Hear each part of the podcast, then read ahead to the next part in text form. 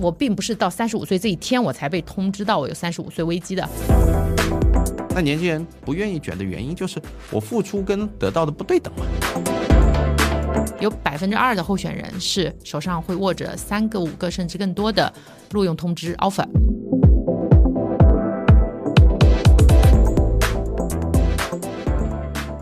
Hello，各位听友们，大家好，欢迎来到新的一期的“截胡不截财”的节目啊。今天我们聊一个啊、大家人人都关心的话题，就是就业。那么今天跟我一起做客这一期节目的嘉宾呢，是一位职业的呃，在猎头领域深耕了很多年的一位老师，瑞雪老师。瑞雪老师先跟大家打个招呼吧。嗯，Hello，大家好。我们先简单的介绍一下瑞雪老师的履历啊，他也在猎头呃领域深耕了很多年，之前呢在外企和民企都工作了很久，对吗？那请您先简单自我介绍一下吧。OK，好的，大家好。嗯，我在过往的从业时间 totally 加在一起是十年左右。嗯，然后其中有将近一半的时间是在外资企业啊、在英国上市五百强的公司里面有工作过啊、也在我们快速发展的民营企业有经历过一个呃非常波澜壮阔的。两千就二零二零年和二零二一年，嗯对这个我相信在招聘市场上的同仁们都会有共同的认知，就是这两年整体的企业大环境、经济大环境，虽然当时还在面临一些疫情的压力和挑战，但是其实企业总体是保持非常强的信心的。对，那嗯，目前我。呃，想要跟大家去分享的，其实也是基于说我个人的这个职业履历和我自己在经历从外资企业、外资的这种啊、呃一线的品牌，然后到内资快速发展的企业，以及说我现在在做的这些事情，对，能够给到大家一些启发吧。因为其实我们既是猎头，同时我们自己也是求职者，嗯，是对，对，所以这个是双重身份。我觉得为什么呃请瑞雪老师来参与我们这一期的节目的录制啊？因为确实现在的整体的大环境有点堪忧啊，大家也都可能有所耳闻，失业率在呃当下的一个情况属于一个历史高位啊。我前两天刚查询了数据，全国呃刚公布的呃失业率呢是在五点二左右。它相当于一个近几年比较高的一个阶段。那么七月份呢，当时还公布，就是最后一次公布了一个青年失业率，就是十六到二十四岁的这个年纪段，呃。但是呢，在八月十五号之后呢，这个数据就暂停了嘛。所以，首先我们开场白先来聊一聊啊，就是，嗯，瑞雪老师，您作为一线的从业者，您看到的目前的这两年的就业环境的趋势是怎么样子的？呃，是不是有一些有血有肉的案例能分享给我们的听友们？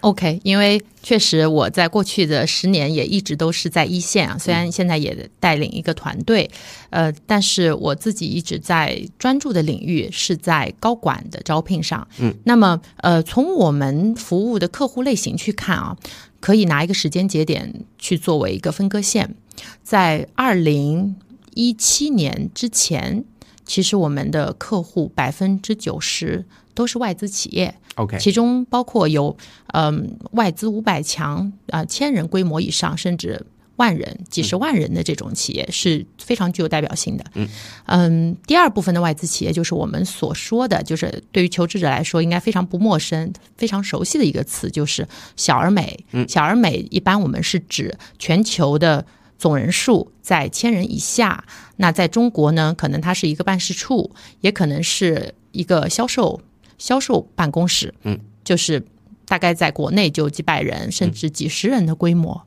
对这样子的外资企业，我们一般会说小而美，对，所以这样子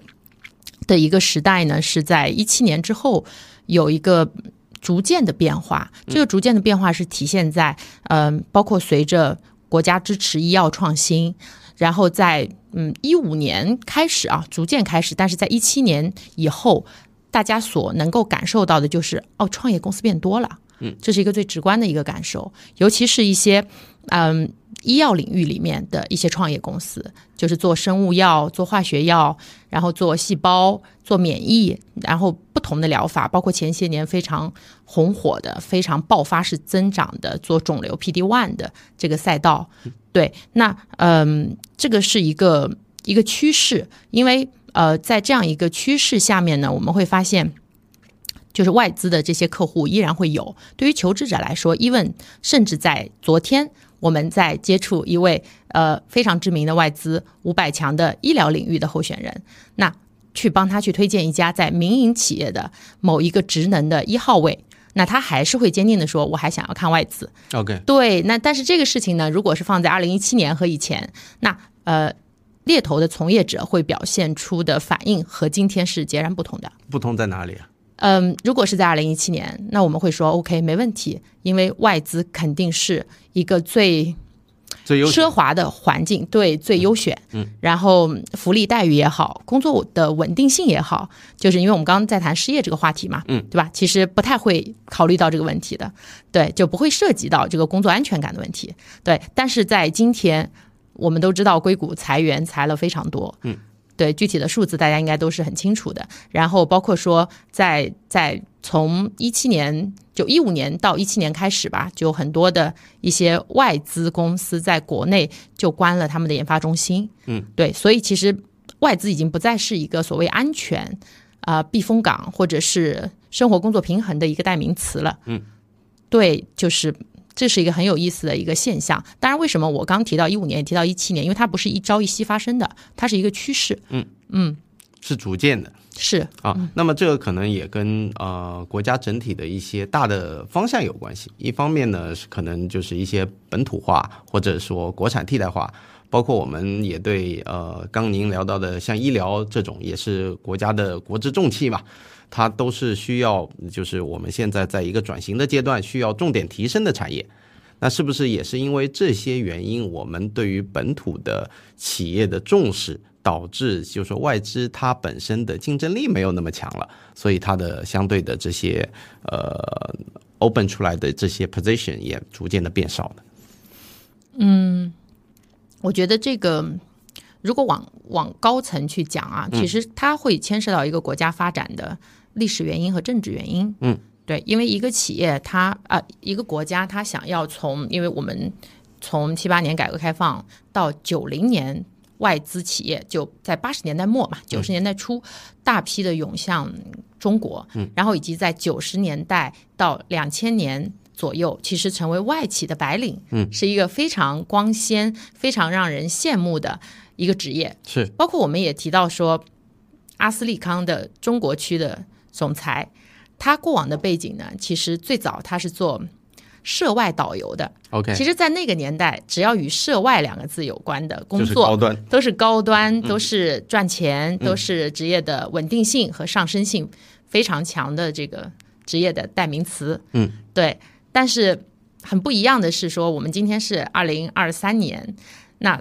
经历过整个时代的洗礼，包括我们国家政策上的一些支持，从最刚开始我们是敞开国门欢迎外资，嗯，到后面呃与国际的地缘政治，嗯，与我们中美关系，对吧？与很多资源的竞争有都有关系。在在这样一个情况下，嗯其实我们肯定从国家本身作为一个一个国家政权，它肯定是越来越支持我们的。肯定支持本土嘛。对，其实最刚开始只。也是支持的，但是最刚开始我们是需要去引进一些外资，就像变法一样嘛，对吧？我们也是需要引进一些外资进来，然后学习他们好的管理、好的理念、好的流程。对，因为管理学它其实最早是一个其实西方的概念嘛。嗯，对我们我们国家的文化是我们是讲这我们是仁义礼智信，对、我们是讲呃老子，我们是讲孔子的，对。但是其实管理学是西方的概念，对。当然，我们从很多外企的这些知名的公司身上学到了非常多的一些管理理念，包括现在 MBA 的课程，对，都是从西方传入进来的。对，那在现在这个阶段，其实国家的态度也会发生一些变化。所以我们、呃，言而总之的话，是不是一个比较怎么说呢？比较残酷的现状是，外资现在的稳定性，包括外资开放的这些呃原来被争抢的职位，现在在收缩的很明显。从数据上来讲是这样子。呃，包括我们一直也可能会在媒体上面会看到的，包括外资有很多在撤离。这个，如果您从猎头这个领域，是不是有很直观的感受？嗯，非常直观的感受就是两个点。第一个点，外资企业释放出来的职位，普遍的它的层级在往下降。OK，从之前十年前或者五年前吧，我们还能接到外资企业的总监级别、副总监级别的岗位。嗯，那在今天这些岗位上的人如果没有被裁掉，他们一般不会主动离职。嗯，因为他们知道走了就很难再找到 这样子的位置一。个萝卜一个坑，对吧？是的，嗯，是的，所以那嗯，从相反的一面来讲，就因为这些职位变得非常稀缺，嗯，所以一旦放出来，他的投递简历的人数，这个我们在一些职业社交网站上是会看到明显的数据的，嗯。明确的数据大概是有上千份呃，您指什求么？一个职位，一个职位有上上千份份的投递的申请者，所以录录用的比例可能就是千分之几。是，OK，而且这只是在我们在看到的社交网站上对方投递的简历，也不包括企业内部也会有一些伯乐奖，他们会鼓励内部推荐，对，并且也有可能他们会通过猎头渠道去招聘这些高端职位。嗯嗯，只是呃，很多外资企业它在招聘的时候，它有自己的一套流程嘛。嗯，它需要说我们呃外网要去发广告。我们熟知的这些各大的中中外招聘网站上都需要去发广告，同时，呃，因为他们买了那些服务嘛，很贵嘛，一年有的都是几十万，对，甚至更高。那同时，他们也会用很多不同的渠道去招聘这样子的人。OK 是，OK，那呃，讲起这个非常引起我的另外一个兴趣，就是我们刚刚聊的都是外资的行业，嗯，那包括您现在在民企工作，嗯，对吧？那我们现在接到的民企企业端的对于人才的猎头的需求，那这方面的需求会不会有一个明显的增长呢？因为这是个五年前增长的概念嘛。是的，从五年前开始就一直在增长。民营企业放出来的职位有几个特点，嗯嗯，首先民营企业也有大量的中低端的需求，嗯，但是其实作为猎头的从从业者，嗯，我们对于 ROI 很重视，我们很关注我们的投入产出比。那包括我和我的团队成员，呃，我团队成员有经理级别，有资深顾问级别，呃，我们比较强调的是说，如果做民营企业的客户。当然，有可能收听的听众也有猎头从业者啊，就给到同同业的同事们的一个建议是说，我们做民企尽量去做高端的职位。嗯，因为为什么呢？因为中国当下的民企业还是有非常嗯非常多待增强、待完善的空间。嗯，那呃，即使这些民营企业的创始人自己就是从五百强工作数十年，然后之后拿了风投，或者是呃结合其他的几位高管、老战友一起出来创业的，但嗯、离开了那个平台。因为，因为我们在外资企业工作的时候，我们所有的这种 guideline 是吗？我们的这种工作的流程方法对，我们所有的东西都是从呃全球总部 top down 它的 standard 非常高，有一个专本专门的，比如说每个领域都有它的 SOP，是的对，吧？所以它的规范性啊，包括公司治理啊，这个我感触非常深。是因为我原来在公司里工作的时候，我曾经有一部分的工作内容是来给公司的 SOP 的架构做优化的啊。我在外资针针对我们中国的实际情况，把它去做中国的这种本土化，因为这是一个不停的迭代的一个内容。嗯，你会一旦发生一个问题，一个 issue，它就会需呃产生一个呃结构上面可能会发生一些调整。嗯，那你整篇就要去做 review，所以这个我是深有感触的。呃，非常非常严。当时我工作的时候，因为我年纪很轻，我觉得说有必要嘛？反反复复，反反复复做这些东西。但是其实一旦离开了那个环境，你会发现很多，比如说，包括我自己现在在创业，包括我们接触的大量的私营企业主，他其实从潜移默化的聊天当中就能发现这一块相对我们实事求是讲是淡薄很多的。是啊，所以呢，您刚刚聊到的就是说，呃，对于民企，我们呃注重 ROI 嘛，那我们同样付出的时间，当然希望做更高那个回报率的呃猎头或者招聘的工作。那我想问问，多高是高？那比如说，如果以量化的数据来看，年化呃呃呃年薪大概是一个什么水平，才是您口中的比较高端一点。的？嗯，呃，如果说一个数字的话，那我觉得年薪百万民企年薪百万，是，那基本就是副总裁级别了吧？嗯，其实因为民企的市场还是非常广阔的，？range 很大，是的，我们说一百万呢，可能在有些民企它是一个 CEO 的年薪，嗯。在有一些民企它可能只是一个副总监或者总监级别，但嗯。是在这个总监上面，它还有呃分管的副总，OK，对，然后在上面还有 VP，对，在上面才是 CEO，在上面是董事长，嗯，对，所以比如说是一些市值千亿的这些上市公司，嗯，他们里面的董事或者独董这些级别的人，基本上年薪都是在三百万、五百万甚至更高，嗯，对，当然财报上面披露出来的是呃一回事，实际上他们有很多的股权的收益，嗯 OK，对，那像这一类人群的需求，现在在呃肉眼可见的在增长。在增长，OK，这是哪怕一块蓝海。二二年之后，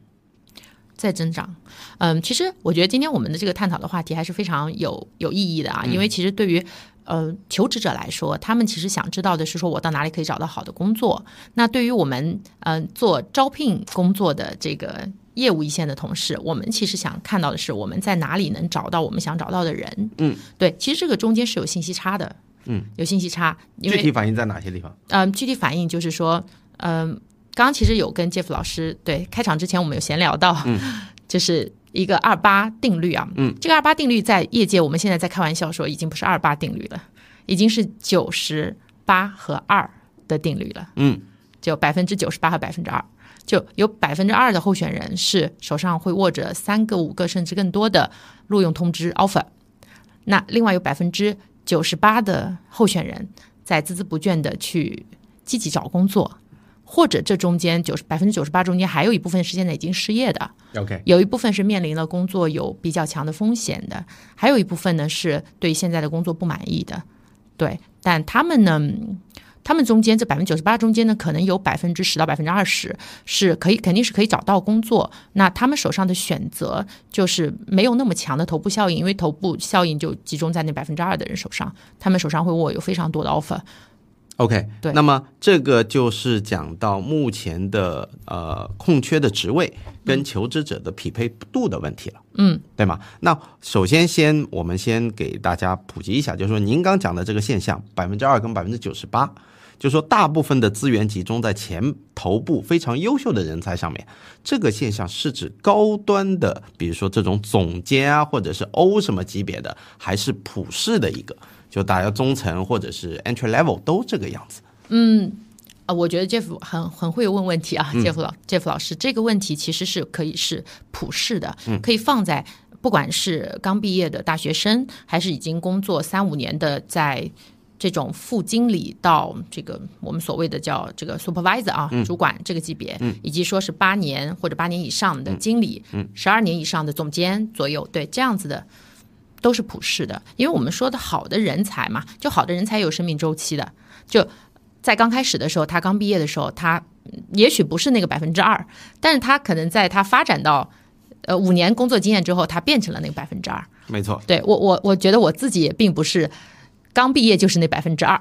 但现在我觉得在整个猎头市场上，自己不敢说是那百分之二，但应该也是在比较靠前的位置。对，所以这是一个动态的过程啊。对，然后并且同时，我们说回到嗯一个职场人的生命周期，呃，因为我跟我先生有时候在家里也会聊啊，他其实也是一个科技行业的一个从业者，他其实会会说到，嗯、职业生涯其实是很长的。包括我们等一下可能也会聊，就是关于对吧？现在这个退休延迟之后，我们要去怎么应对四十五岁到六十五岁的这个时间？我觉得这个是一个呃，大家应该都还是挺想知道，结合自身的情况要去怎么做的一个一个 topic 一个话题。嗯，对。那说回我们现在在讲的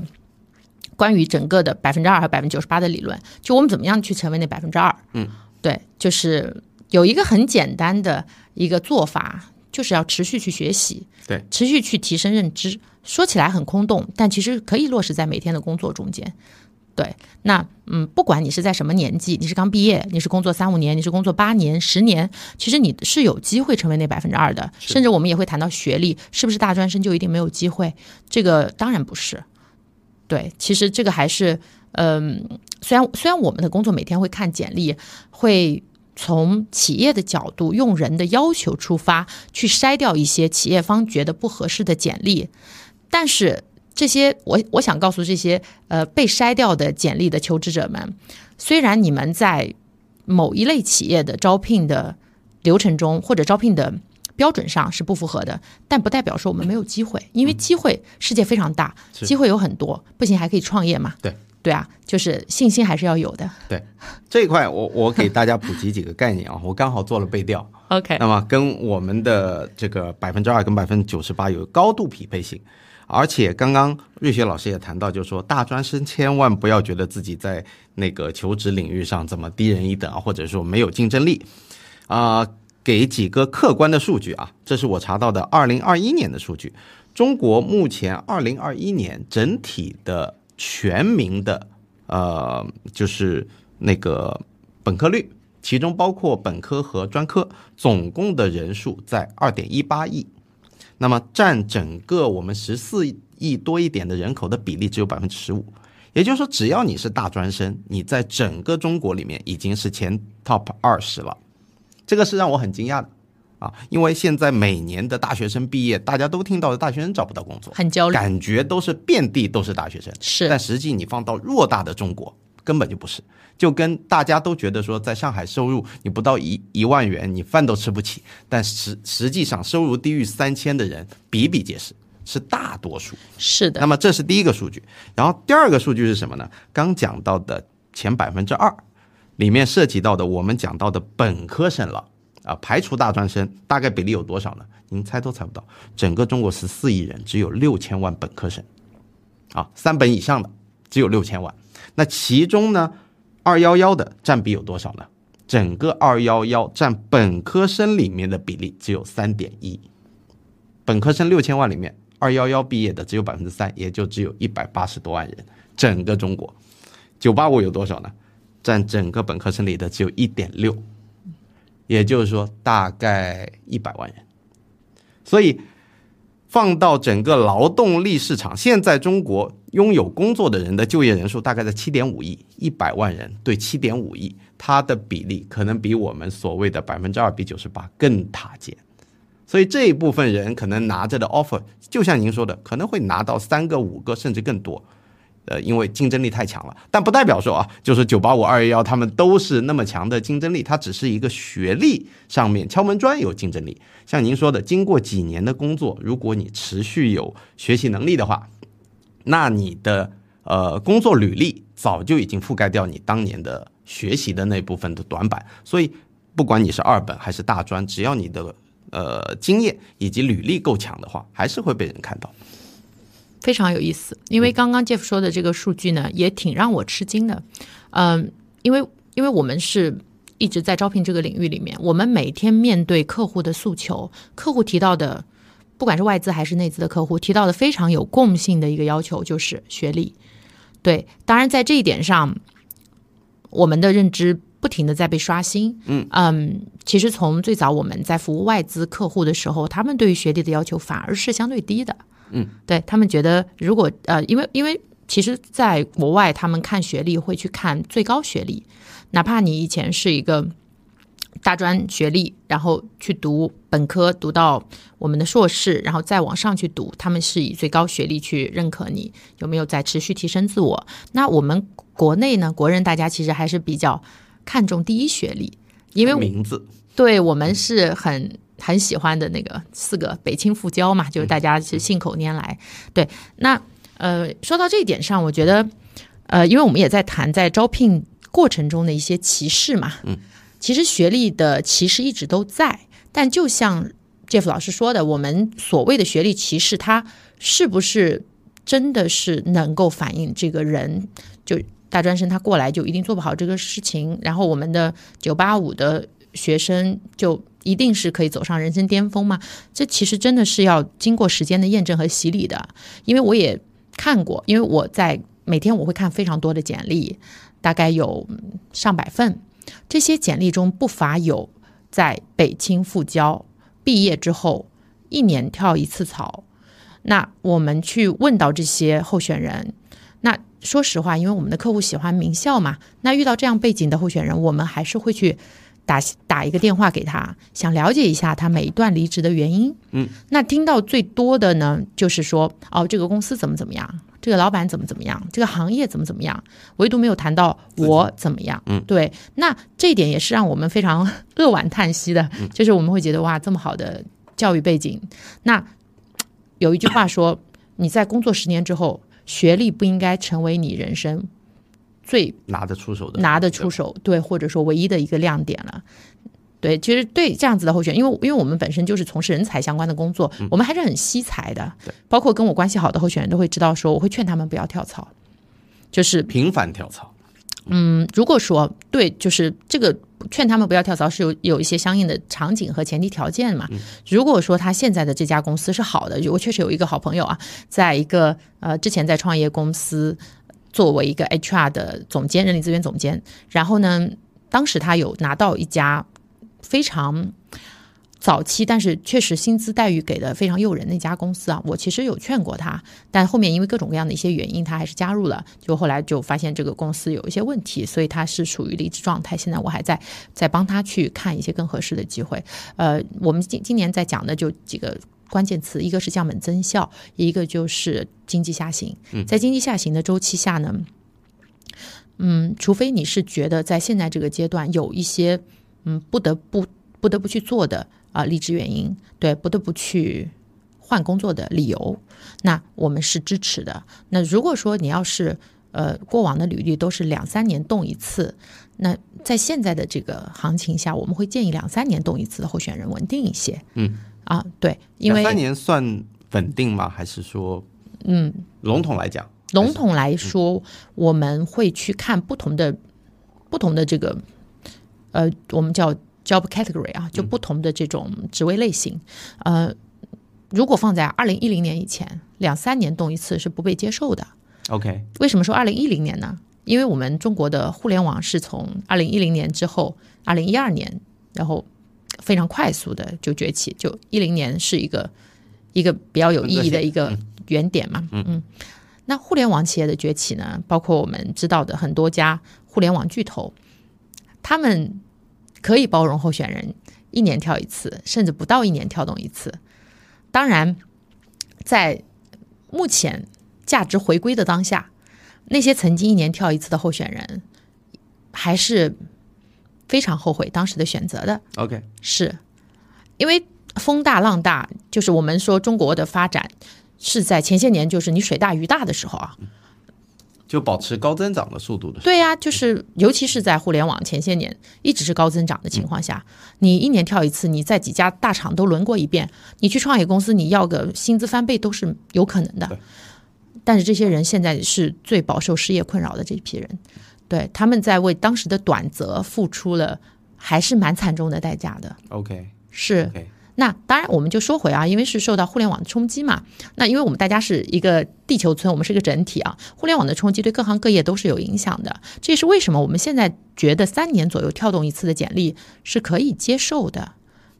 对，是可以接受的。当然，也只是可以接受啊。那呃，在讲到这个稳定的另一面，如果一个候选人，一个求职者。我我我我经常会讲候选人啊，因为站在我们企业的这个用人的角度去看，那从我们求职者的角度去看，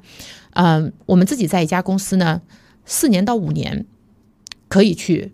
看或者关注一下外部的机会，呃，因为企业方同样会担心超过八年在一家公司没有跳槽的候选人和求职者，你出来之后能不能适应不同的企业文化，嗯，不同的管理风格，不同的同事关系。对，都很不一样。简单来讲，就是说，如果在一个地方待太久，呃呃，会考虑你是不是不愿意跳出舒适圈的这种心态。嗯，待太久的，待太久的情况下呢，其实也会看你在这过去的几年中，你有没有一些职位上的变动。嗯，比如说我们最喜欢调整，对，一到两年在内部有职级的调整，或者是升迁，或者你去做到不同的位置，嗯，要看到一个发展性吧和成长性。对，如果说过去的八年或十年都在一家公司做同样的事情，嗯，成长比较少，薪资也是低于市场行情的，那可能我们在看到这样子履历的时候，会首先打一个问号。哎，他是能力不足还是意愿不足？嗯嗯。OK，对那呃，其实刚刚呃瑞雪老师讲的很多话题，我已经积压了无数的问题，我想要迸发出来的问题，我一个个来啊。嗯，啊，好，首先我想知道的就是说，呃，在目前您讲的呃，比如说可能外部环境不太好的情况下，你频繁的跳槽，外面没有那么多空缺的机会给您，对吧？那目前求职者的心态。包括特别是您刚刚聊到的这些，你你接触的客户里面，可能都是一些高端居多一点，可能年薪至少五十万以上，甚至上百万以上。他们目前的现在的心态是什么？因为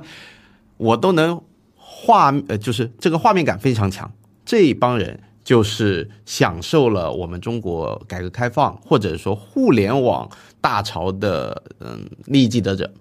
对吧？一定是。赶上这趟快车了，不管你从事什么领域，不管是房地产也好、教培也好，或者互联网也好，应该说都有原始积累了。那现在这一批人可能进入了，不管是智力啊，还是呃体力啊，包括生活压力啊，就像我一样，我觉得就是说直白点，四十上下吧，呃，三十五到五十这一区间，可能都是压力最大的这一个阶段。他们目前的心态是怎么样子的？有没有，比如说是主动的想要找 backup 找备胎呢，还是说我先苟在这里，尽量只要我不被裁就好？什么心态？因为我觉得 Jeff 这个问题也同样适用在我身上啊，啊。因为我也是两个孩子的妈妈。啊。然后对我，因为因为因为我们这个行业的特殊性啊，其实我也是生完孩子两个月就。呃，回归职场就是产假没有产假没有休完，对啊，因为上有老下有小嘛，对，呃，所以也是其中一员啊，也也感同身受，嗯，对，呃，关于这个问题，其实这个是一个我我觉得我们可以不断的去探讨，不断的去提升大家对于这个问题的认知，以及说不断的去寻求更多答案的一个问题。对，这是一个开放性并且很有价值被讨论的一个问题。嗯，我相信这个问题不是我们今天不是第一次讨论，未来肯定在很多不同的场合跟其他的求职者和企业方都会去讨论到。那年龄，我们就拿四十五岁作为一个界限好了。为什么是四十五？嗯，因为非常多的企业在招聘的时候，四十五是一个门槛？不可被逾越的一个哎，我觉得这个一条线吧。比我比我内心当中好像还这个线还高了那么一点，我以为到到三十五了。五啊，我以为你说三十五。OK，对，因为我我们经常说那个在互联网行业是三十五岁危机嘛。嗯。呃，对，因为我我先生的工作原因，他因为也是在职场的一个中高管，他也是会接触非常多的互联网行业的人。嗯、我我们经常就就是在在家庭内部也会去探讨啊，就是我们说职业生涯很长，嗯，你的人生还很长，嗯，没有人可以界定你是要应该有三十五岁危机，还是应该有四十岁危机，还是应该有四十五岁危机。对对，那呃，我们其实是没有办法去改变外部的宏观环境的，就以一己之力啊。那我们可以一直听到这种声音，包括我现在也一直听到这种声音。但你说我焦虑吧，我觉得我有时候焦虑啊，有的时候不焦虑啊，因为嗯，关于这个年龄呢，生老病死是一个人的常态。就就那句话说，我们说没有人可以永远十八岁，但是永远有人十八岁，对吗？但是我们到三十五岁的时候，你要做什么？难道就面对三十五岁危机被裁了就混吃等死吗？我觉得有主观能动性嘛，但是人跟动物还是有区别的嘛，就肯定还是要想一些如何让自己可以活得更好。其实说白了，工作就是为了生活嘛，生活就是你怎么样活得更更好，嗯，对吧？如果互联网行业三十五岁我我待不下去了，那我并不是到三十五岁这一天我才被通知到我有三十五岁危机的。那你在二十五岁的时候，是不是就可以去规划你的人生，对吧？你每一步做什么？你三年、五年甚至十年，人中国有句古话叫“人无远虑，必有近忧”嘛。嗯，那我觉得现在的自媒体或者是很多不同的渠道，大家嗯、呃不可避免的在制造一定的焦虑。放大了。对，就是这个事儿呢，你说现在有，十年前也有，对，因为二十五岁的年纪、记忆力、体力、精力，和你三十五岁上有老下有小，你的时间要被分割成不同块的这种状态，肯定是不一样的。对，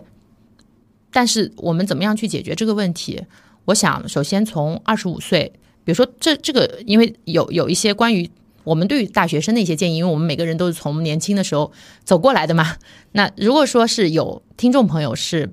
在刚毕业的年纪或者刚踏入职场年纪，我觉得你们可以去做一些职业规划。对，比如说我在三年的时间，我想要达到一个什么样子的目标？就是这个我们在自己面试我们的猎头小伙伴的时候也会去问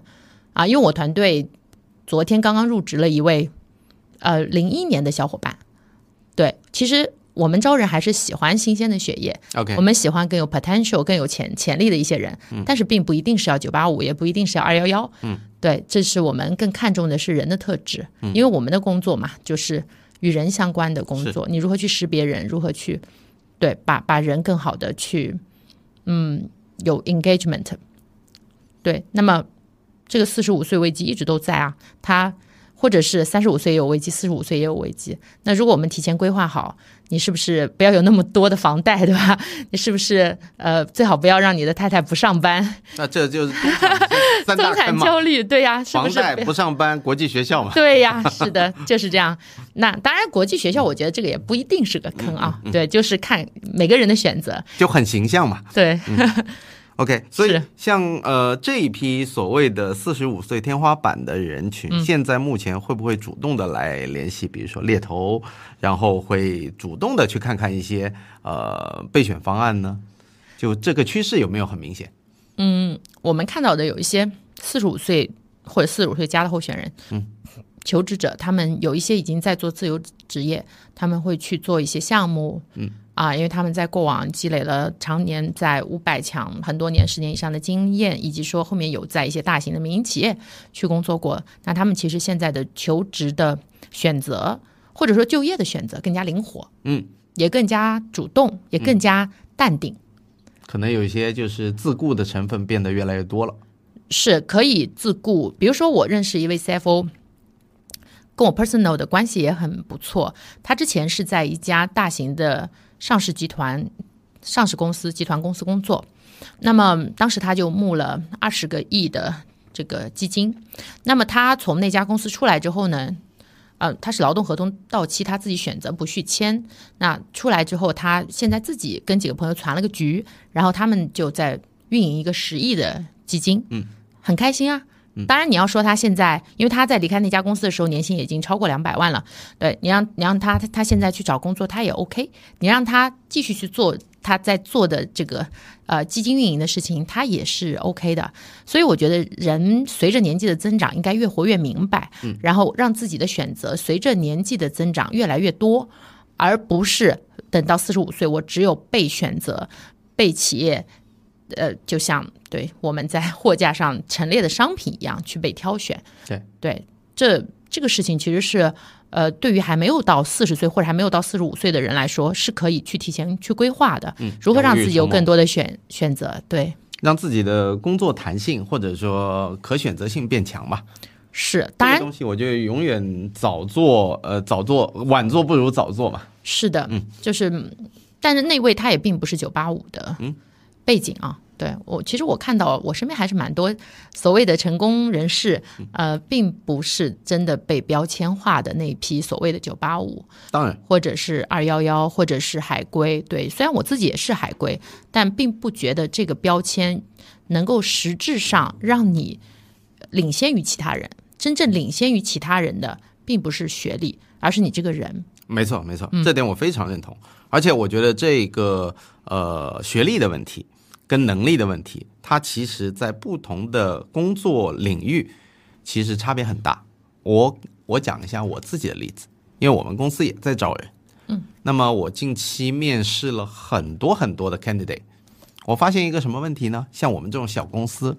投来的简历是不可能有九八五的，二幺幺偶尔碰到一个啊，偶尔碰到一个。那像这种情况下呢，哎，我们面试到了一些可能是二本的，觉得说 OK，我也会看简历，觉得因为当你比如说简历收到比较多的时候，这是一个最快高效的一个方法去筛选，对吧？我默认你的学习能力或者是一些我需要的内容已经达到一个 standard 了，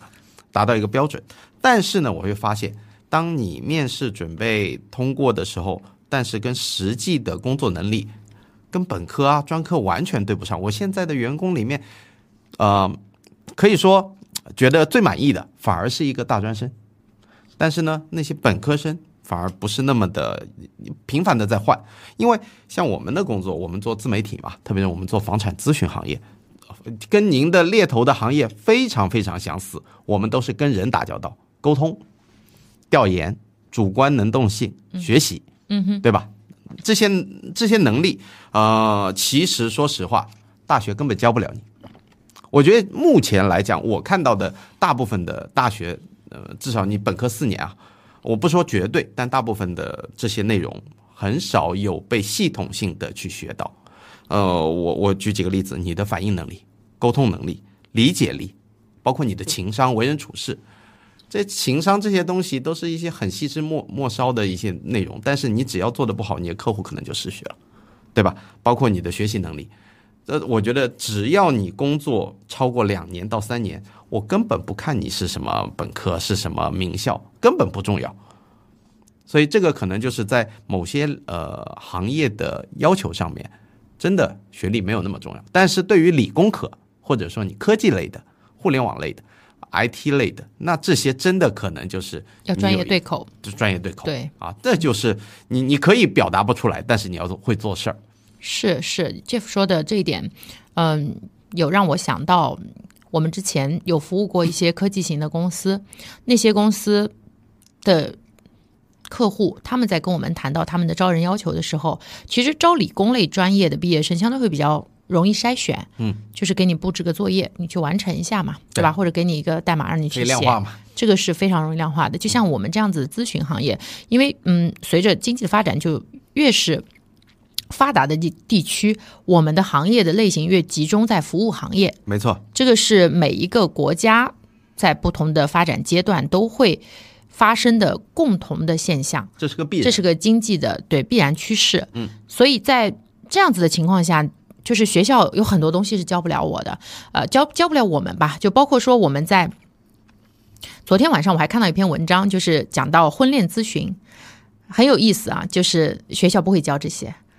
教你如何去选择一个终身伴侣，教你如何去选择一份好的工作，这些学校都没有教我们。OK，对，但是反而很重要。是，所以其实这对于我们的教育行业啊，以以及中国的教育本身也会有一些启发。嗯，对，说到这里，就我们在家里开玩笑啊，因为我我会跟一些 CEO 打交道，就是讲到这里，讲到教育上面，我儿子很小的时候就知道 CEO，他说我长大要做 CEO。嗯，就是因为他听到爸爸妈妈经常在家里讲这个关键词讲的很多，潜移默化的，是，所以这个就是很有意思的一个现象。但是，但是反观我们现在教育就，我们我们很难会去想到说，哎，这个孩子长大，你去采访现在在上小学的孩子们，他们会说我长大要做科学家，这跟我三十年前的回答是一样的。那我们的进步体现在哪里？对，就是为什么没有孩子说我长大要去做别的事情，对吧？或者我有做更多有意思的事情？嗯，难道做卡车司机不被允许吗？其实，在澳洲做卡车司机是非常赚钱的一个职业哦。嗯，对，这就可呃涉及到国情了。对，啊这很有意思的一个话题。对，当然讲到我们的呃学历问题，昨天我还看到另外一篇文章很有意思啊，就说现在年轻人大家都说卷嘛，嗯，那卷呢，卷的终极的目的是为了有更安全的职业、更好的职业。那现在卷到什么程度呢？很多人愿意去县城去做公务员，嗯，那到县城去做公务员是宇宙的尽头吧？那很多父母就会听到，就孩子考上，就我身边有这样子案例啊，呃，考到公务员就很开心，但上岸了，对上岸了，然后结果后来发现呢，他面试的职位跟最后让他去做的事情是截然不同的。他面试的是林业局，最后让他去做城管，OK 这也是实际的情况。OK，对，那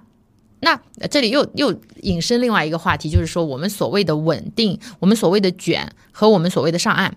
之间的关系是什么？如果说上岸之后你做的一份工作是不是你的初衷，你每天都觉得自己的青春、自己的时间被浪费，那是不是你愿意再回来卷？嗯，以及说本身“卷”这个词，它就是在不停的躺平和起来之间嘛。嗯嗯，这就是一个很正常的动作。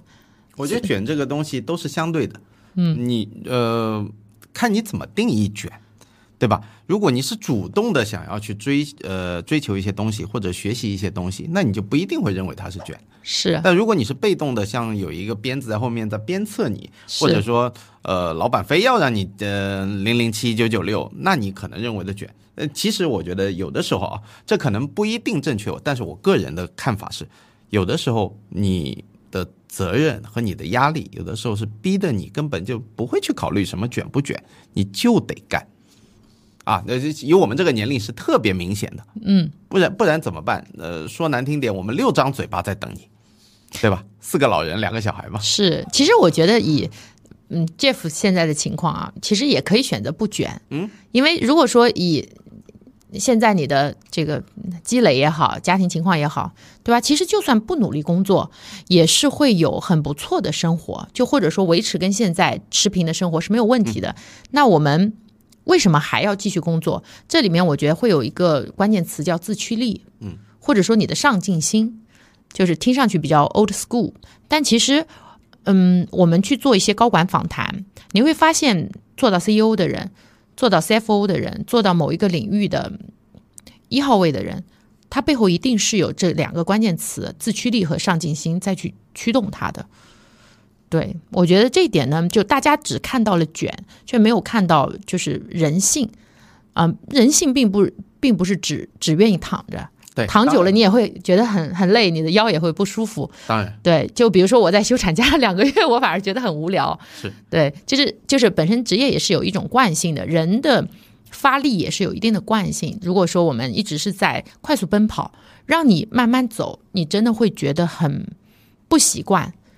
这是这是很很很有意思，我觉得这个就是大家可能之前关注的不够多，但是也可以去深入思考的一个问题。嗯，呃，我在周末的时候看，刚刚在来路上跟同事还在探讨啊，看了一个圆桌访谈，然后那个圆桌主理人呢，他其实是一个呃中央啊、s o r r y 他是中国传媒大学的呃英语专业的，跟跟我是这个同专业的这个学姐，那还是蛮有意思的啊。她其实，在央视已经工作很多年了，她是在央视的财经频道做了这样一个节目，然后邀请了三位 CEO，一位是九零年的 CEO，呃，是中科大少年班的。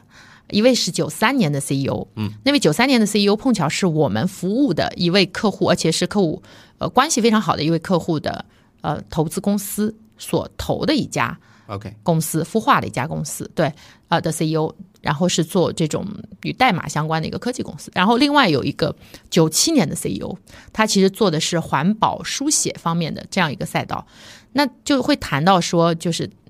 他们确实都很优秀啊，但是大家在面对职业选择的时候还是会焦虑。比如说九七年的那位，他曾经有跟过非常业界大牛陆琪，对。就是每天可以跟陆琪一起工作的人，但他仍然选择在很短的时间内就离开，因为他觉得就是就我们说的 Z 时代吧，他们会有自己的一些想法，他觉得这个工作不是我我想要的，他可以马上辞职裸辞。但是对于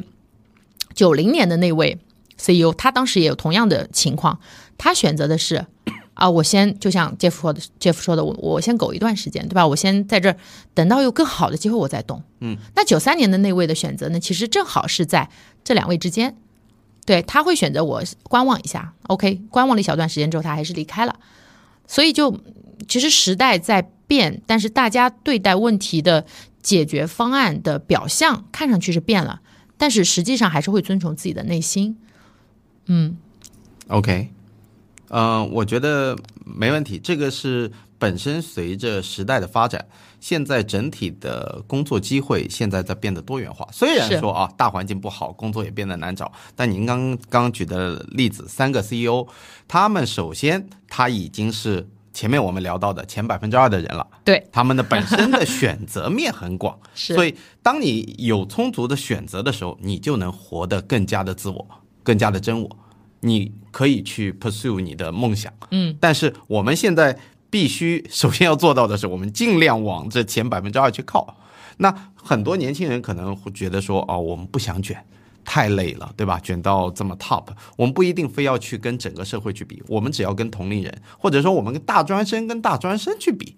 你只不用说做到前百分之二，你可能前百分之二十二八定律，你已经足够让你拥有有一份相对性价比不错的工作了。其实我们现在聊到说卷。我我前两天看了一个非常有意思的视频，里面有一句话我印象很深。他说：“现在年轻人其实，呃，有一些老一辈可能会说，他说啊，你年轻人不愿意吃苦，没有我们老一辈的吃苦耐劳的精神。”我觉得这个呃视频的观点非常和我一致，就是说这是非常不公平的，因为年代不一样。因为你在二十年前、三十年前刚刚改革开放的时候，整个社会它当时农业。第一产业在国民经济里的占比都还很高，对吧？然后第二产业就是工业，是我们的主力，还没有所谓的您刚聊到的服务业。但随着三十年的经济发展，现在服务业成为了主力，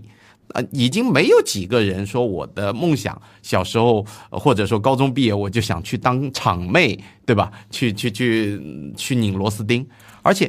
而且整个社会的变化也不允许，因为你整个产业都要升级，已经不是那种所谓的劳动密集型的业态了。所以，不管从就业招，就是这些所谓的血汗工厂招人的一个状态，它不需要那么多劳动力。现在很多为了代替高昂的人工成本，都机械化了、自动化了。嗯，你没有那么多的 position，所以你必须要往服务业、软技能去方向去转。嗯，那这一。部分呢，可能在提升上面，就是随着我们的现在大学生越来越多，越来越多，学历确实是在贬值。那大家都想坐办公室，那就造成了短期的供需失衡嘛。造成短需公司失衡呢，你可能就是造成了说，哦，我们现在可能找工作比较难。那年轻人，如果你找到了，呃，那老板也想，就是这两年热门的话题就是降本增增效嘛。嗯，那当然希望一个人当两个人来用。那你就会造成一种潜移默化的结果，就是你要不停的加班，不停的卷。那年轻人不愿意卷的原因，就是我付出跟得到的不对等嘛，是对吧？我我一个礼拜工作五十个小时、六十个小时，但是我的薪资也就是加班费增加一点点。但如果说一个极端的一不一个笑话吧，就视频里面的那位博主说的，老板愿意周末加班给你十倍工资，你干不干？那个那个，大部分的年轻人肯定会说：“我把加班加到老板破产为止，对吧？”所以我觉得这是很现实的边际效应，呃，在加班在降低，所以大家不愿意卷。是的，说到这个问题，其实让我想到，我们最近也有很多的客户在咨询我们与出海相关的一些内容。嗯，对，因为出海是指什么意思？就是我们中国的企业在海外开办办公室，在海外招聘当地的员工。当地的员工，或者在中国招聘员工外派到海外去。那目前比较火的区域是欧洲，因为很有意思啊。有一件事儿，我正好可以分享一下。嗯，呃，我上周跟我一个关系很好的客户啊，打个问号，打个引号吧，因为呃，我跟他每年都会至少见一到两次，因为他们的企业也是一家千亿市值的公司，在医疗领域啊，啊，是一家民企，但是是嗯，行业领军人物。那我们在聊的过程中呢，其实一直谈到，包括我们在去年的下半年十二月份也给他招到了一位，呃，去派到欧洲德国工作的一个员工。那我上周跟他聊的时候，我说：“哎，你最近怎么样？”因为他之前是在上海周边办公嘛，他家也是在上海周边，因为他们在上海和周边都有办公室那家集团公司。那我就问他，他就说：“哎，我现在人已经在欧洲了。”嗯，我说：“你怎么这么快？”因为我只知道我们当时帮你招了一位下属是要派到欧洲的。他说他还没来，我先来了。嗯，我说：“对，这个事情很突然，但是就这个就是一个很很快的一个变化的一个过程。因为我去年没有听到他说这件事儿，咱们也没有去谈到这个趋势和可能性。因为我知道他们公司有一些人在海外工作了，就他们派出去中国，在中国招的我们上海的员工。然后派驻到德国、到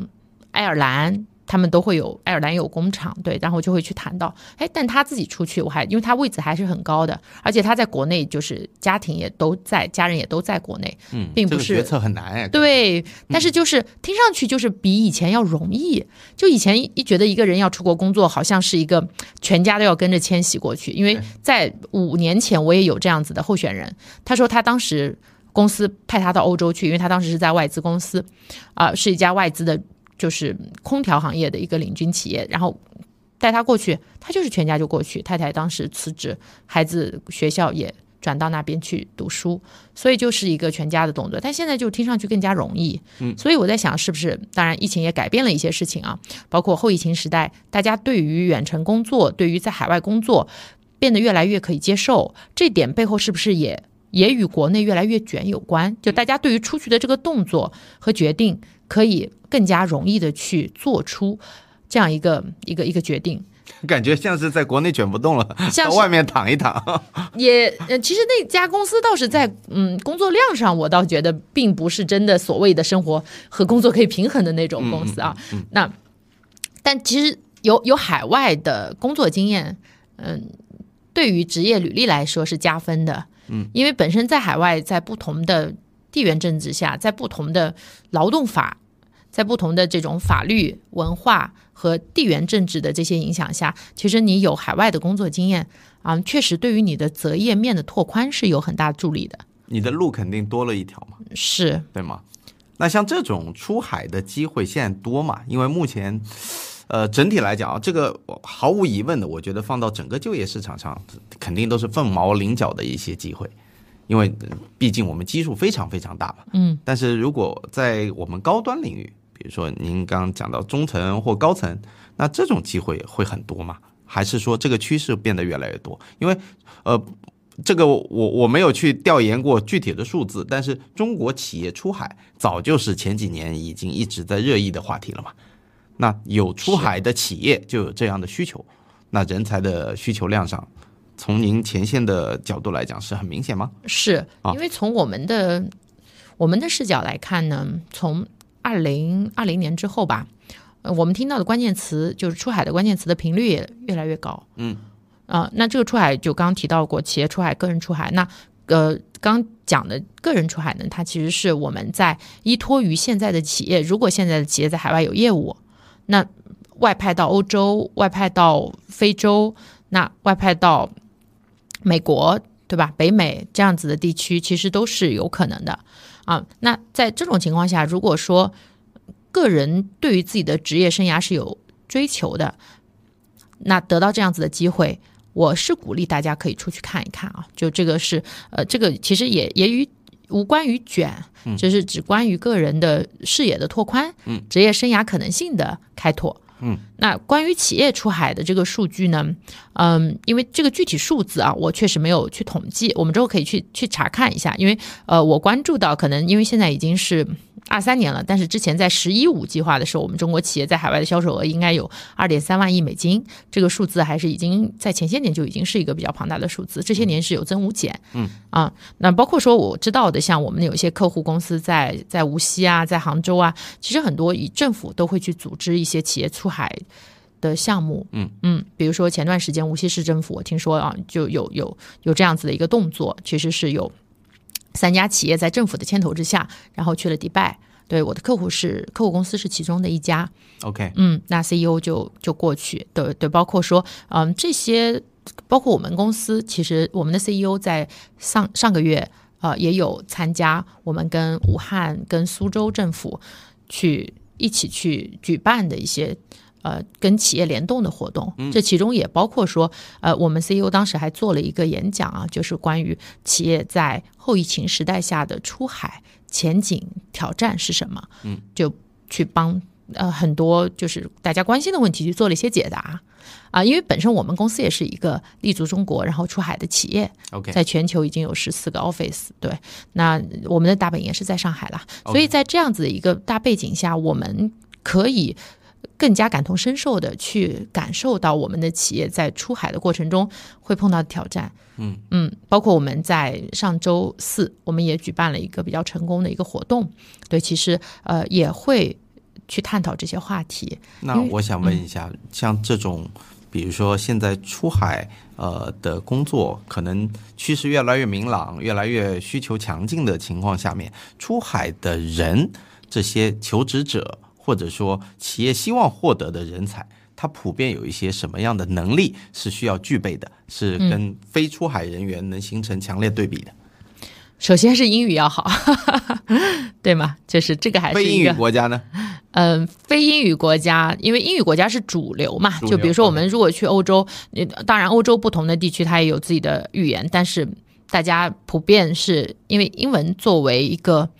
全球通用的 first language 吧，嗯就对这个还是比较被认可的，就它的学习的难易程度相对会比较偏容易一些。嗯嗯所以所以我觉得语言关是肯定要过的。嗯嗯。除非就当然现在翻译工具也很多啊，但但语语言基本的自自己的这个生活，呃，生活语言，那我觉得如果说是量化的话，那你六级要考过吧，嗯，对吧？如果是我们中国的这个考试标准是以考试标准的话，我认为六级是出国开不了口的，基本开不了口，也只能应付现应付日子。现在零零后们的六级应该好一些啊，像我们那个年代，可能六级还停留在这个 我以前出国留学的时候，六级是完全不够用的，是吧？是他教的不是日常用语。考试的相关的，对吧？他可能是用于应试的、啊，这个是另外一个话题，不不谈这个。嗯，OK，还有呢，那呃，那就是除了语言观啊，那我们说到他过往的背景呢，最好是有在跨国企业工作过，嗯啊，因为一个人他的他的履历啊，就我们说，如果他企业出海，个人出海。一般大家都是在国内工作一段时间之后再出去嘛，也会有一些在国外读书就留在当地的，那可能这个不在我们探讨的范围之内啊。嗯，那就在国内工作一段时间，什么样子的人会想出去啊？坦诚讲，如果说一直都是在国企或者是事业单位或者是内资企业工作的人，他的他的天然跟出海之间的连接相对会比较淡薄一些，比较对联联系比较微弱。嗯。那一般也是有外企工作背景的，然后现在在不管仍然在外企，还是去到了民企，还是在做一些自雇的职业，那他们也会去关注，因为这些人本身可能更加具有一些国际化的视野啊啊，他或者他们适应会更快一些。对，或者说他们之前在外资公司工作的时候呢，他们确实也有就被派驻到国外去出差的一些经历，或者有短期在国外去工作的经历。嗯，对，当然，我我除了有一一些比较大型的通讯类的公司，我们就不说名字，但大家应该都知道，就几大通讯行业的巨头，嗯，那他们其实是在很多国家都是有办事处的。那他们有很多员工是在一进去就马上被派驻到欧洲、非洲，然后对吧，东南亚都会有的。嗯，那当然，这些人本身学历也很好啊，我相信这个英语在在选拔的时候其实就已经去做过筛选了。那这这些是我觉得可能个人会更加有这种倾向性的。还有一类呢，可能在国内确实是嗯资产到一定的规模，但是可能从教育的方面去考虑，或者是从未来的这个呃，就国内毕竟人多嘛，对吧？可能想要去到像欧洲。或者是尤其北欧，对吧？就这样子的一些国家，就躺得更平嘛。嗯，对，就会有这样子的一些选择。至少在子女教育压力上面会大大下降。对啊对，就是等于说是他们的这个公立学校也是一直是免费嘛，嗯到十八岁都是免费，对嗯，到大学，嗯，这可能也会形成一个，就是说求职者出海的一个重要因素，对吧？对孩子教育的这个作为一个扣动的这个班级还是蛮蛮多的。我觉得这适用于整个世界的华人圈，无论到哪里 都是适用的。是，就华人在鸡娃这件事情上还是，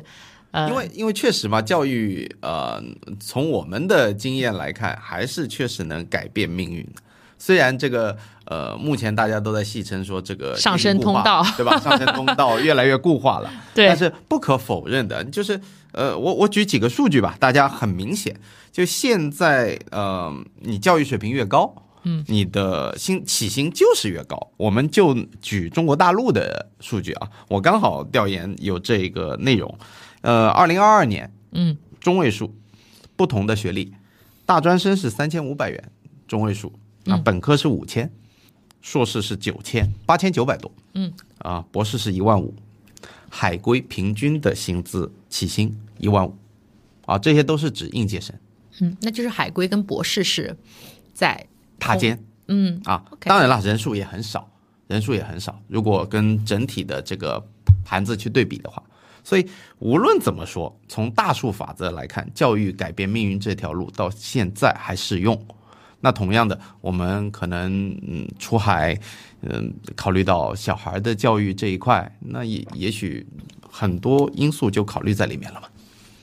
是的，就最好可以一起解决自己的就业问题。对，然后全家的这个幸福指数的问题，以及孩子的教育问题。而且而且，我刚想到的就是以我自己的例子啊，如果去对比一下，我们刚不聊的中产的三大坑嘛，嗯，太太不工作，全职带娃，对吧？房产 房贷过千万，房贷过千万是吧？对。然后小孩读国际学校，对，二娃读国际，如果去北欧，这三个问题都不存在。是的，这三个问题全占，依然还可以躺平，是吧？因为本身国外单亲家庭就是呃不是单亲家庭，就是呃单职工家庭很普遍。嗯，对吧？只要因为出生率相对高一些嘛，都有两个、三个娃，然后他们还是有所谓的各种各类类型的补贴啊、牛奶金啊什么的。其次呢，学校你你国际学校读的也就是一个英文教育，到国外本身就是英文教育了，所以你读公立也不用花钱。第三呢，就是你你房贷嘛，大家都知道这一块我太太太了解了，全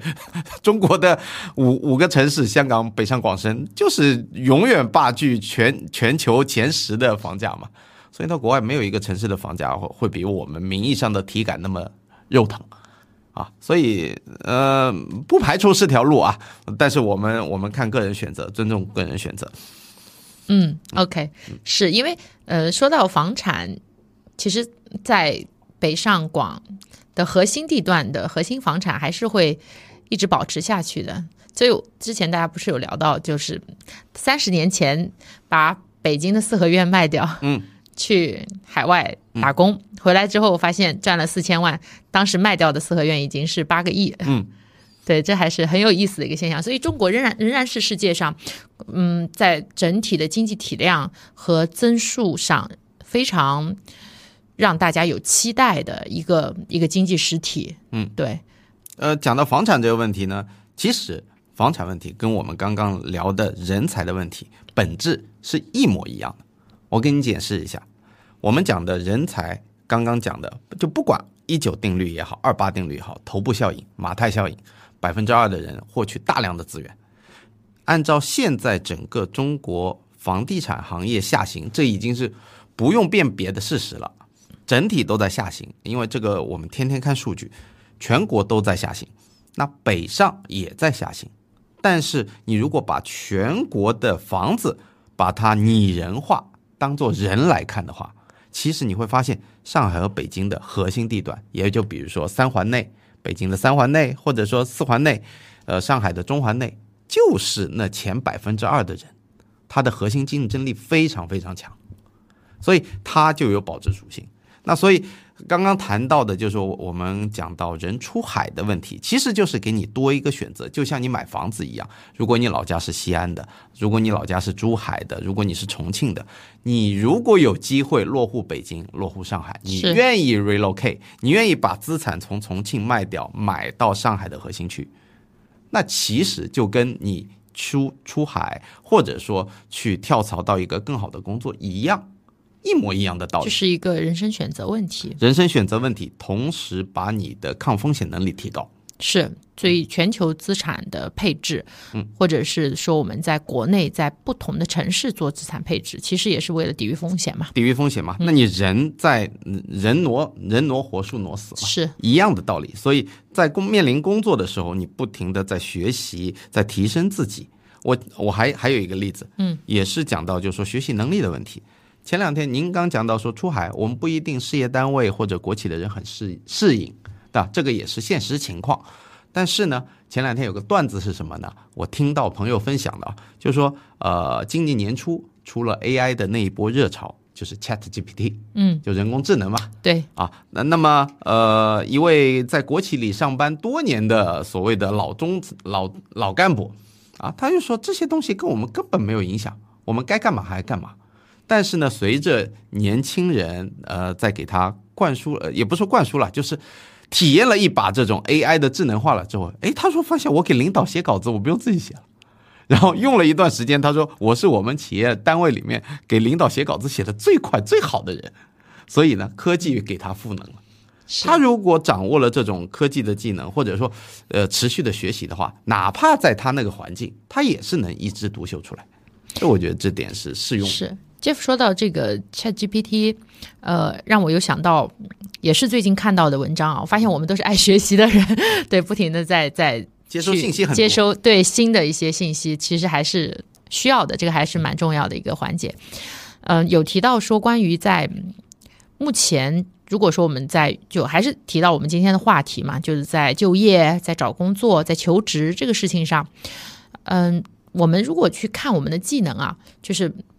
我我经常也会去反思啊，就大家去看我们为什么值钱，就是我们做人力资源嘛，就本身我们作为人才也好，我们作为人力也好，我们都是需要去输出价值的。那我们自己本身也是一个呃被雇佣者，那我们也是在公司的中高层，也是需要去。带来价值的，那我们这个价值到底体现在哪里？因为你说的 Chat GPT 这点，我很认可的点是说，它是可以去赋能在我们的 skill，就是所谓的技能层面。对，因为嗯，就是比如说这些东西，那我们也说到啊，就学历啊，虽然前面我们也说到，就是不不同的呃教育背景或者不同的低学历的人，大家都是要有信心的，就是自己还是有比较优势的。但同时说，你和别人拉开差距的真正关键点在哪里？就像那篇文章提到的一个核心点，就是在于说，并不是说你会做个 PPT，然后你会用 Chat GPT 去写稿子，对吧？你就可以比别人拿更高的薪资，因为这个部分未来还是会被 AI 所取代，被 OpenAI、被我们说的 ChatGPT 的这些，其实这个都还是在技术层面上。那如果说我们如何去提升自己，回归到我们的本身，我们能做的就是不停的去更新和迭代自己的认知，自己的思维。就这个事情呢，是我们所说的，可能是隐藏在学历背后，企业真正看重的东西。说白了，我的 Excel skill，我的 PPT 的技能，可能并不是在就是同事中间最出众的。那这个也与我们的行业属性有关，因为我们是服务行业，对吧？那这个部分其实说白了，我们也可以外包出去啊，对吧？我也可以让我团队的同事去帮忙做啊，都可以。那其实我们的核心技能是在于说，你对这个世界的认知、你的认知水平、你的思维层次，以及你的心态是不是比较开放、包容啊？这一点才是一个真正优秀的人才区分于就区别于普通的人之间的一个巨巨大的鸿沟吧。对，就这一点，其实其实这个事情也是我最近才想明白的。我之前其实也挺困扰的，因为我一直觉得我自己的 PPT 做的很一般，我的 PPT 的技能，我的这个就微软生态的这些技能，并不是呃非常出类拔萃的，嗯，就只能说是普通的水平啊。哎，那我就在想，我为什么要拿这个工资，对吧？我为什么要，对吧？就从过往的这个过去几年的收入上来讲，我觉得还是不错的。那为什么是这样子？我是到底做对了哪些事情，让我可以有过去的收入，以及我如何把这个过去的收入，嗯，变成一个持续的，并且还是在量化增长的一个收入。其实我觉得这一点也希望说，对于听众朋友们有一些启发，对于我们的求职者们有一些启发。对，嗯，对这个认知这一点我特别认同，因为本身我现在在做的这个节目《截胡不截财》节目，其实我的初衷就是将各行各业的一些认知或者一些盲区分享给听友们。那在这个过程当中，因为每接触一个，像今天我们聊猎头、聊求呃求职，我首先自己要做工作，第二我在跟您这位呃瑞雪老师在沟通的过程当中，我也学很多东西，所以我其实做这个目的，其实我的私心是我不停的在扩大自己的认知，从像洋葱一样一圈一圈的在发散。那当你认知扩到最后，你可能抵御风险的能力很强。我讲非常实际的内容，因为我们这个节目的核心是聊理财，跟钱有关。那钱现在我我一直反复的跟身边的朋友说，现在理财要非常非常小心，是因为身边全是雷，爆雷的，全是雷，是地产都是雷。我甚至叫很多人不要买房，不一定要买房，买房不是工作的生活的唯一目的啊！你在一线城市有一套属于自己的住房又能怎么样？其次，你除了买房以外，千万买理财也好，买信托也好，买基金也好，身边都不能用的地雷阵来形容啊，就全是雷。所以你一一步走错，你可能会跌入万劫不复。所以我觉得说，你怎么能避开这些雷，就是不停的提高自己的认知。嗯，这没办法，你很痛苦。那除非你想躺平，你什么都不做，我只买一点九或者啊三点五、三点零的定存，那你你想要自己获得一个安稳的收益率，那你可以不提高认知。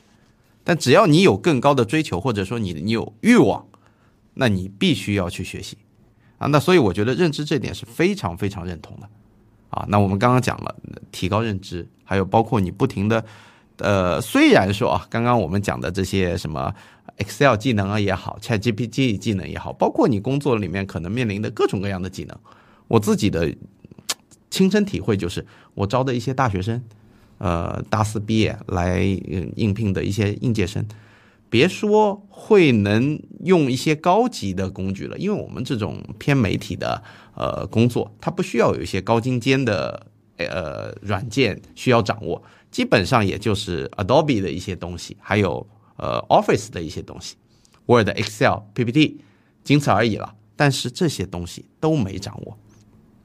有的时候我会很惊讶，大学生你们在学什么？你竟然 Excel 的一个 Sum Up 就是一个加总的公式。都不懂，需要我来教你，那这种就是所谓的求职，你根本没有 ready 自己去求职市场里面，你是你是一个原石，你根本没有经过打磨或者是说呃雕刻，那这个是不 OK 的。所以呢，你虽然我们不一定说像技能树一样把自己的每个技能树像打游戏一样全部点满啊，但是你必要的内容你。就是在这个时代里面，我觉得最基础的技能树你必须要有。是啊，这点我非常赞同，因为我们说的就是不管在这个你的微软云生态，或者在 Windows 对吧相关的这些技能，嗯，这个技能包里面对吧，你是。不用不用到非常的高精尖，但是基本的，比如说六十分还是要到的。对对，那如果说是现在的一些大学生在求职的过程中，就当然这个引申到我另外一个想法，就是不是他们在他们的专业领域里面有更多的一些，因为现在的学科非常的多元化，就比我们上大学的时候的这种学科新的学科要多很多。嗯，那是不是在这些新的学科下面，他们有了一些就更加冷门的一些知识，对吧？或者是更加就是可能现在还没。没有被我们认识到，但是他们已经有掌握了一些其他的技能，是不是也需要去识别？这个这个是我反问我自己的问题啊。就是我们在在用人的这个过程中间，哎，如果说他是一个还不错的教育背景，那是不是我们理所应当的会认为他已经掌握了一个大学毕业生所应该具备的技能？如果没有，那是哪里出了问题？还是说他掌握的技能并不是我们要的技能？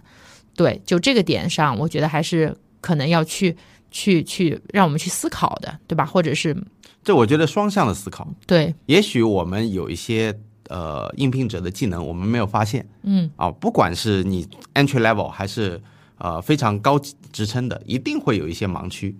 然后其次呢，就是说呃对于大学生或者说求职者来讲，他的这些技能，既然你来应聘我们的工作，你要展现我们的匹配度，对吧？那你你如果那个自己都没有去。做过调研，或者说这个职位到底需要什么样的人才？你没有展现你的匹配度的话，那你怎么让我说服自己呢？呃，去去招聘你呢，对吧？那有的时候我可能会看一些很细节的内容。前两天我面试的时候，我发现一个求职者，他过来，呃，别的东西都 OK，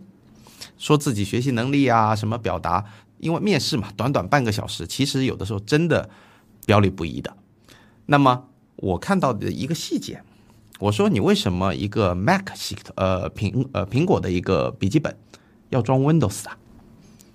我我没有任何的问题，你你用 Windows 用习惯那是你的问题，我只想看这只是个问题，对，这只是个问题而已。对，他说我不想学苹果系统，我我就不想从零开始。OK，好了，那也许是我主观的认为，但是我给你直接脑脑子里会有一个印象。你不愿意学习，对吧？你的回答潜移默化告诉我这一点了。他的原话不一定是这么说，但是他表达的意思就是说，我 Windows 已经用的很溜了。嗯，学新的很麻烦啊，或者说对吧？就是会突破他的舒适的舒适圈，对吧？这个是，但是在他的回答的感受，我们一定是会遇到，就是说很多东西你是必须从零开始学的，不不管是老板也好，还是员工也好。那你如果没有一个这样的心态，如果老板叫你去学一个新的东西，你非常抗拒，那其实就会很累。是这个点，就像我们刚刚探讨到的嘛，就是你要就不停的要让自己的认知被刷新，不停的去自我学习，嗯，不停的去迭代。是，就这是这个时代对于所有的我们说 talent 嘛，对所有的人才的共性的要求。嗯，当然这一点呃。我我就发挥我作为猎头的这个本职的角色来去解答你刚刚的这个困惑。有可能的情况是，第一点，有可能是这位求职者他确实在心态上啊、如我们的回答所表现出来的那样，比较呃固步自封或者不愿意学习新的知识。也有一点是因为可能他的回答只是技巧性的问题，嗯，没有让一个潜在的老板感受到他其实是想要表达的是 A 这一层意思，其实只是让你感受到了他 B 这层意思。对，那这个可能也是他的表达方面的问题。对，但不管是因为这个原因还是那个原因，就总归他并没有让这个面试结果有一个如他所预期的一个呈现。嗯，对这一点就正好，刚刚 Jeff 你有提到说，面试在我们面的半小时和在用人的实际的过程中会发现有偏差，这一点是各行各业，包括我们这个行业都会遇到的问题。就这个也是面试这个环节比较有有挑战，也是大家不停在研究各种面试方法。我们所所说的行为面试法，然后我们所说的 STAR 面试法 （S T A R） 的这个面试方法，其实都是在针对性的帮助企业方，也在帮助求职者去更好的呈现自己在面试中的一个状态。嗯是，只要你愿意花心思，我觉得不管是从面试技巧啊，还甚至包括基础的简历啊，你都有很多优化的空间。是，我相信无论什么人，他都是有提升空间的。那哪怕你就业环境再差，只要你对这份事情够重视，你去投入精力，那你的回报一定会比较好，对吧？是啊，然后呃，我觉得我们聊了很久了，我还有一个很自己关心的话题，嗯我想问问瑞雪老师，就是呃，因为猎头这个行业，它本职的一个工作属性啊，其实我在我定义啊，我不知道对不对，是您是需要主动出击去找那些可能不一定有跳槽换工作的人，去找到合适的 candidate，让他说服他，或者说让他匹配一个新工作，是吗？而不是说大部等着大部分的求职者来找您，说哎，你有没有工作可以给我介绍？我想换工作。嗯其实我还是觉得挺。挺挺吃惊的，就是因为在二零二三年，因为像 Jeff 老师这样的一个呃高端成功职业经理人，现在转型去做这个自雇的一个就是企业主啊，我我自雇很久了，我自雇很久了。对，就是依然还对于猎头的工作有 question mark，就证明我们的这个市场还是很巨大的，就证明猎头能做的事情还是很多的。嗯，因为最早在二十年前的猎头，那个时候猎头的地位是非常非常高的啊，就是很多呃求职者以接到猎头的电话为荣。当然，对，那可能在二零二三年的当下，我觉得，因为你是在房地产行业嘛，之前就很多年的这个履历，那也会了解到现在的猎头可能水平是参差不齐的。嗯，那有些人接到猎头会。这甚至会把它备注为对吧？呃，不想要接到的电话。对，那那对于我们来讲呢，我们肯定是希望说，首先猎头这个行业被越来越多的人所熟知，其次我们也希望说，我们这个行业能够吸引越来越多的呃优秀的或者是有潜能的一些从业者。那我解答一下这个问题，我觉得这个问题还是有普适性的啊，就大家都很关心。就呃，在我进入猎头猎头这个行业的第一天起，呃，有人就告诉我说，我们这个行业是帮企业招到他们想要雇佣的候选人，嗯，不是帮候选人找工作。对，就是在这个点上，其实是这句话听上去还是很容易理解的，但在实际的工作中呢，不管是我曾经的团队的成员，还是我现在的团队成员，甚至连一些非常资深的猎头，偶尔都会陷入到帮人找工作的这样子一个误区里面。嗯嗯，因为帮人找工作有很多渠道嘛，有劳务中介，然后你可以就是自己在网上去投递简历，然后像我们的工作呢，更多我们代表的是用人方，嗯，包括我前面说到的这个简历的筛查也好，学历背景的这个倾向性也好，以及年纪的呃这个倾向性也好，其实这些都是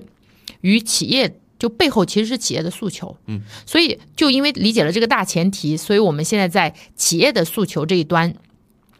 会集中的体现在我们对于候选人、对于求职者的简历的筛选上。嗯，如果说是不是特别合适的，或者说是没有满足到企业方的百分之六十要求的人，这样子的简历呢，我们是可能连一通电话都不会拨过去，嗯，就他在简历端呢，就等于是被呃筛选出去了。那在在这个事情上，我们还是呃会比较明确的，这个也会解答一些求职者的疑惑啊，就是哎，为什么我投了那么多简历，猎头连一个电话都不给我打？因为我们嗯，一个专业的猎头顾问一天可能会代理大概是有嗯、一十到十五个职位吧，在这十到十五个职位中间呢，其实是呃会有一些优先级的排序，但不管它的优先排序是怎样的，有几个职位是最紧急的，那我们在看简历的时候呢，也会有一个职业病，就是我们会去想要看到的是企业方想要看到的简历，因为我们等于是企业方放在外面的一双眼睛嘛。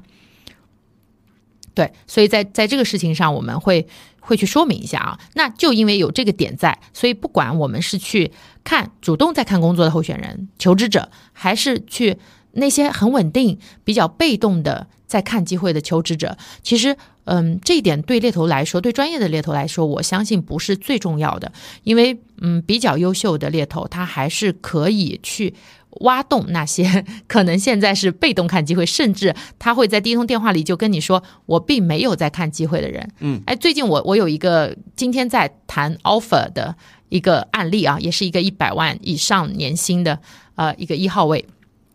非常有意思。我第一通电话打给他的时候，他说我并没有在看机会。嗯，啊，但是我们停顿了两秒钟，双方就像有心有灵犀一样的停顿了两秒钟。嗯，然后后面呢？他话锋一转说：“嗯，如果有好的机会，我觉得可能聊一聊。那那这位呢？因为因为我有一个职业习惯啊，因为我们面谈的都是我们在招聘都是一百多万年薪的候选人。那其实我们在跟这样子的求职者接触的时候，我们一旦意识到或者一旦了解到他们其实是不排斥看外面的机会，我会尽量的邀约他们有线下的见面沟通。嗯，那我们在见面沟通的时候呢，因为聊得很好嘛，就谈了一个小时之后呢，对方也开玩笑似的跟我说了一句话，他说：“啊、其实我并没有在积极的看机会。”嗯啊、所有猎头给我打电话，我首先说的第一句话就是我没有在看机会。嗯，我说然后呢？他说然后几乎所有人就把电话挂了。嗯，但是你没有挂断电话。嗯，你等了一下，而且你还尝试想要了解更多。嗯，所以我才跟你讲了更多，所以才会有我们今天的会面。嗯，所以就很有意思的就是说，嗯，我们再去跟很多呃人沟通，我们再去看待很多事情的时候，呃，其实看上去我们做的动作是一样的，但是背后它能够体现出来的结果，可能就是因为你的一些比较细微的一些一些变化和调整，对，会有截然不同的，就像蝴蝶效应一样吧，它会有截然不同的结果呈现出来。对，所以我们就讲到这一点嘛，嗯所以其实我刚刚讲这个问题，我我的初衷是什么呢？我是想说，跟各位听友，包括自己，我也想知道一下，呃，从您专业的角度来讲，对于一个呃在当下的环境下面，怎么面对猎头的态度？因为我自己谈谈个人看法啊，我认为说，嗯，虽然我可能离开了职场，但是其实我一直很好奇，我的身价是怎么样的。我想知道说，如果重新回到职场，还有没有人要？值值几个钱？什么样的职位你还能 handle 得了，对吧？那么，呃，对于本身就在职场的人群来讲，我也觉得说，如果呃有机会跟一些猎头保持一个比较良性的合作关系，不一定你要换工作，你只获取信息就好了。你能知道说这个社会呃这个工种这个行业在发生什么变化，或者说你自己在市场上有没有核心竞争力，那给自己一个 self assessment，我觉得这个是蛮有必要的，这是我个人看法啊。我不知道的这种心态在在在大家的求职者当中是不是比较普遍？嗯，我觉得其实 Jeff 的心态还是代表了绝大部分的，就是已经从一个职场的高管转型为一个就是另一个行业的一个主理人也好，或者是一个对吧自由职业者也好，其实大家都还是蛮想知道自己的商业价值的。嗯，对，就是我在现在这个年纪，我过往的这些经历这么多年，对吧，在哪些公司服务过？哎，我现在如果想要再回来，一是我还有没有机会？嗯，二是说我还能去到哪些公司？三是我可以拿到什么样子的薪资和什么样子的职位？嗯，嗯，所以针针对这一点呢，我觉得当然前提是啊，确实优秀的猎头顾问呢，包括是我和我们团队以及我觉得我们整个猎头行业，大家呃，凡是优秀的顾问对自己都会有要求。这个要求就在于说，你如何去把你的时间尽可能的高效利用起来。嗯，那如何高效利用你的时间，就牵扯到一个事情的排序嘛。嗯，那我相信猎头顾问们其实是愿意去帮助候选人回答这些问题的，但有些时候呢。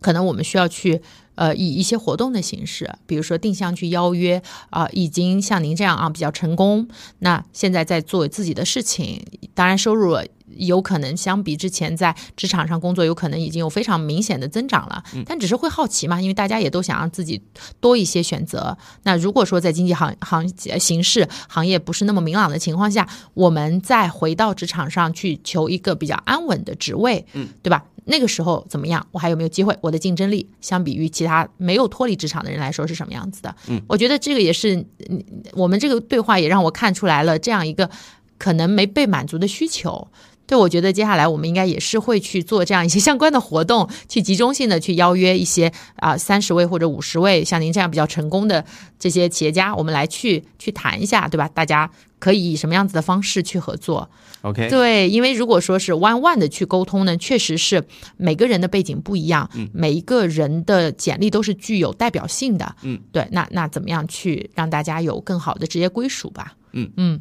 OK，嗯，所以我觉得呃，总结一下就是很有必要，很有必要 来来跟瑞雪老师敞开来聊一聊自己的状况，包括有什么问题。啊、呃不过我们聊到现在，我也还没有问到这一点啊、嗯。瑞雪老师看哪几个含义啊？如果说我们的听友当中是现在您给我的印象是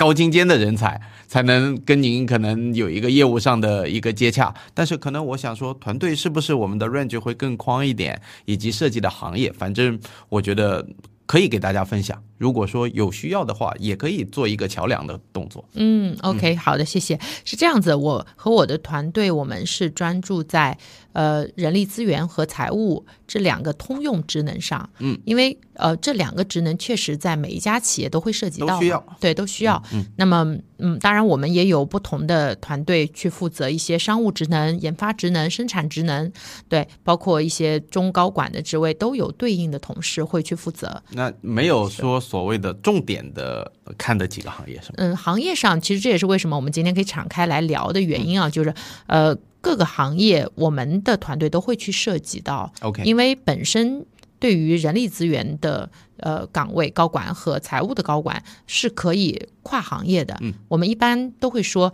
刚开始工作的时候。可能在工作的前五到八年，你受到行业属性的约束和标签化会相对比较明显。嗯，但你要说 CFO，我曾经有操作过的职位是把呃一个在华尔街投行工作过的，嗯，一个纯乙方的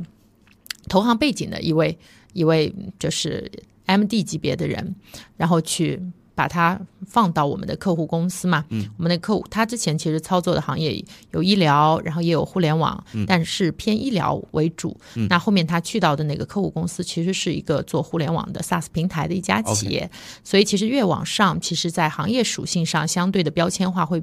越来越淡。嗯嗯嗯，OK，我了解了。那么如果说我们的听友当中对呃就 HR 或者是 Finance 或者是呃财务这一方面是中后台职能。嗯，有需要的话，也欢迎呃给瑞雪瑞雪老师主动的啊，可以留言，我们也会给大家作为一个桥梁，让大家能获得一些收获。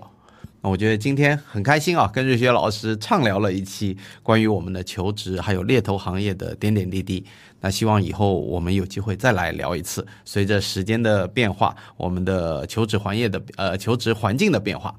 好吗？嗯，好好，谢谢。那么我觉得今天的节目就到这里为止了，感谢听友们的收听，呃，欢迎关注我们的截胡不截财的节目，那也感谢瑞雪老师的呃做客嘉宾，那我们再见，拜拜。好，谢谢。嗯，好好，谢谢姐夫。